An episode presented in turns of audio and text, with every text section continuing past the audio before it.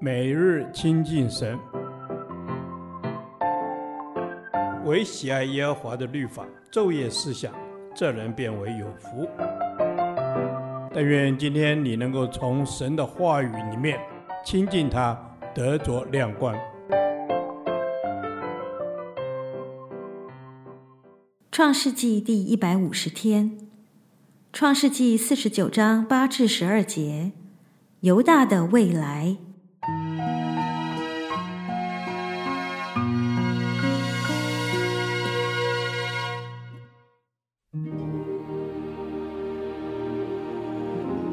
犹大，你弟兄们必赞美你，你手必掐住仇敌的颈项，你父亲的儿子们必向你下拜。犹大是个小狮子，我儿啊，你抓了食便上去，你屈下身去卧如公狮，蹲如母狮，谁敢惹你？圭必不离犹大，杖必不离他两脚之间，只等细罗来到。万民都必归顺。犹大把小驴拴在葡萄树上，把驴驹拴在美好的葡萄树上。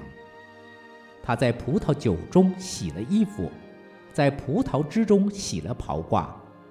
他的眼睛必因酒红润，他的牙齿必因奶白亮。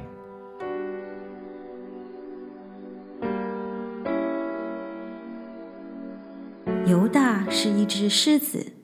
是万兽之王，所向无敌，是力量和勇敢的象征。后来，犹大支派果然成为君王的支派。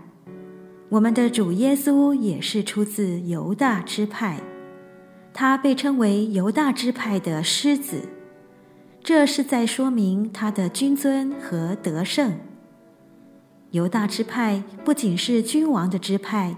也是弥赛亚的支派，只因前三个哥哥不成才，才轮到他得着这份殊荣。犹大这个名字的意思是赞美，赞美是克敌制胜的利器，赞美能掐住敌人的要害，胜过罪、肉体、世界及撒旦，也给魔鬼敲了丧钟。规是一种标准。一种法则，君王制定国家的法律，我们的神则制定天国的律例。杖代表权柄和能力，不但指着犹大支派有君王的权柄和能力，也指着我们的主有天上的权柄和能力。细罗则是指四平安者，也就是弥赛亚，只等到我们的主来了。他要成全律法，并要带来天国的权柄和能力，万民便都要遵循天国的律法，并要服在这个权柄之下。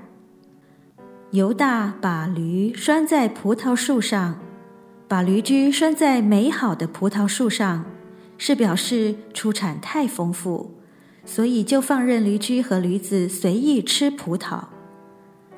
犹大在葡萄酒中洗了衣服，在葡萄汁中洗了袍褂，也是形容出产太丰盛，以至于把原本吃喝的东西用在洗涤上。但这样的用语只是表达犹大支派将蒙受极大的祝福，衣食生活丰盛无虞。犹大所得的丰富近乎奢华。上帝给予这个支派的恩典满意，犹大支派的丰富是代表主耶稣手中的丰盛。不同的是，主耶稣的丰盛不同于世界的奢华，他带给我们的是属灵里宝贵丰盛的新生命。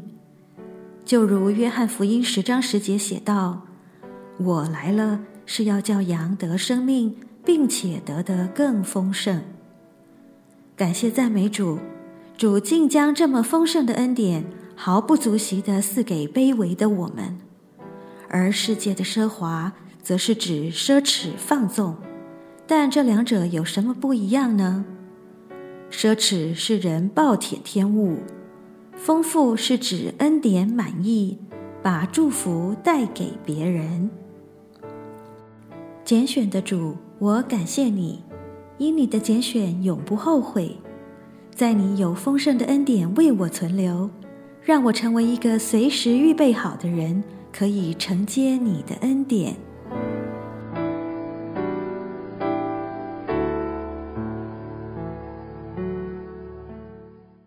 导读神的话，《